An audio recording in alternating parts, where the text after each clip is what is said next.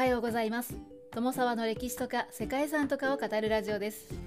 このチャンネルでは社会科の勉強が全くできなかった私が歴史や世界遺産について興味のあるとこだけゆるく自由に語っています。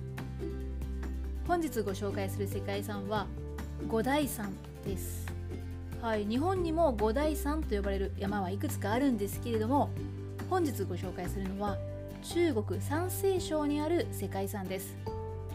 五代の五の字は数字の五で大の字は大地の大ですね。カタカナのムーとロを書く大です、はい、その字の通り五代山は5つの大地がある山という意味を持っています。はい。わかりやすいですね。切り立った斜面と丸く削れた5つの山頂によって稜線が形成されています。ここは文殊菩薩の聖地で山の中には53の寺院が建てられているそうです。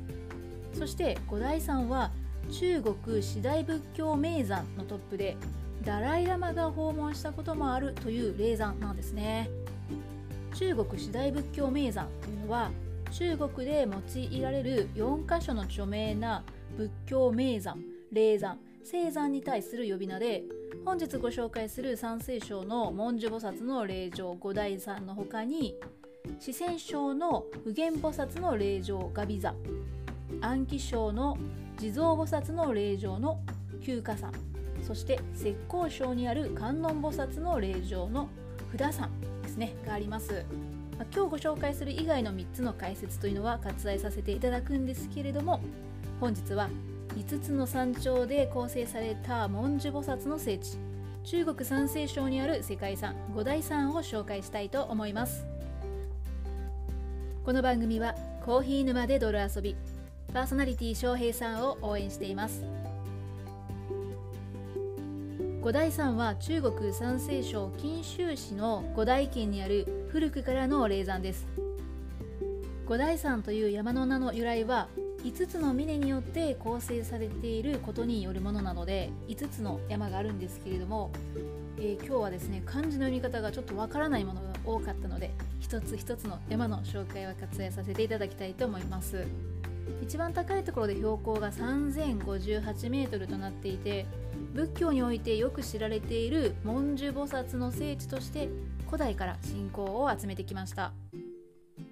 五大山には今でも多くの寺院が残っていて現在も宗教的に大きな影響力を持っていますがそれと同時に美しい峰と草木に囲まれた場所として観光客からも人気のある場所です。五大山ははじめ新仙堂の人々によって開かれました。新仙堂というのは神に仙人の仙そして道と書くんですけれども仏教を除く中国本来の神々や修行後神に近い存在になった者たちの総称を言うそうで神仙というのは神と仙人とを結合した語とされているそうですね、まあ、そのままなんですけれどももともとは仏教の寺院として作られたわけではなかったようですね。5世紀後半に北魏の公文帝によって仏光寺とか清涼寺など寺院が開基されたと伝えられています。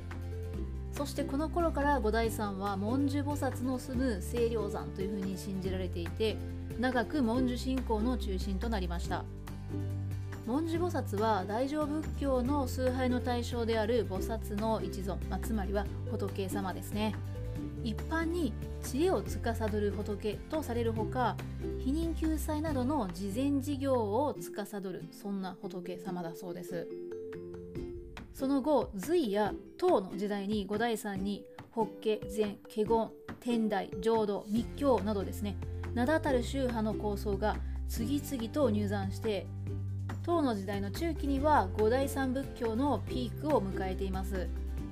そして長安の真言宗の第2祖である福空三蔵が朝廷の援助を背景に金閣寺を建立して五代山を鎮護国家密教の奥の院と位置づけました。五代山には最も繁栄した時期で300以上のお寺が林立していたと言われています。こうした背景によって文殊菩薩の聖地である五代山の名は中国だけではなく朝鮮や日本中央アジアチベットからインドにまで伝わって各地から巡礼者が訪れるようになりました。日本からも唐の時代に元朝冷戦円仁そして宋の時代には長年常人らが参詣したそうです。はい非常に名だたるね僧侶が行ったんですね。そんな五代山の繁栄自体はですね845年の海将の廃仏で一旦荒廃してしまいました。海将の廃仏というのは中国の唐の時代の840年に即位した無双に行われた仏教を廃止しようとした事件だそうですね。また仏教とともに長安を中心に盛んであった東大三異教とかマニ教ゾロアスタ教ネストリウス派キリスト教といったそういった宗教も排除されたそうです。中国の歴史上起こった対仏教弾圧の一つで第3回目にあたる廃仏事件だったそうですね。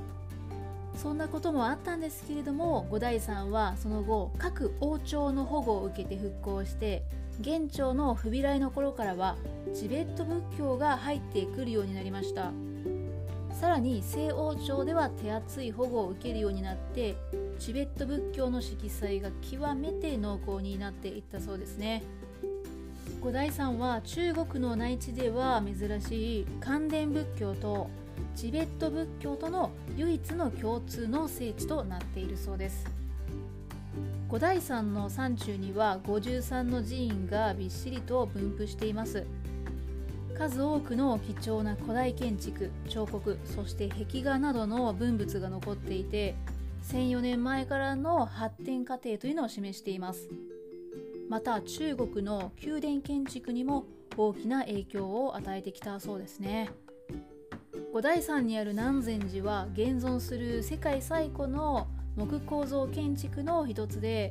仏光寺は東方最古の真珠と称されるほど美しいものとなっています。五代山のシンボル的な建築である大白塔は元の時代の最高の仏舎利塔でもともとは五代山で最大の建通寺の一部であったんですけれども明の時代に独立した寺院となったそうです。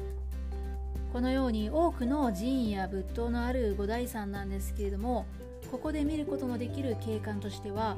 山々が重なり合って樹木が生い茂るそんな自然の景色というのも人気となっています。気候も穏やかなため古来から避暑地でもあるんだそうですね。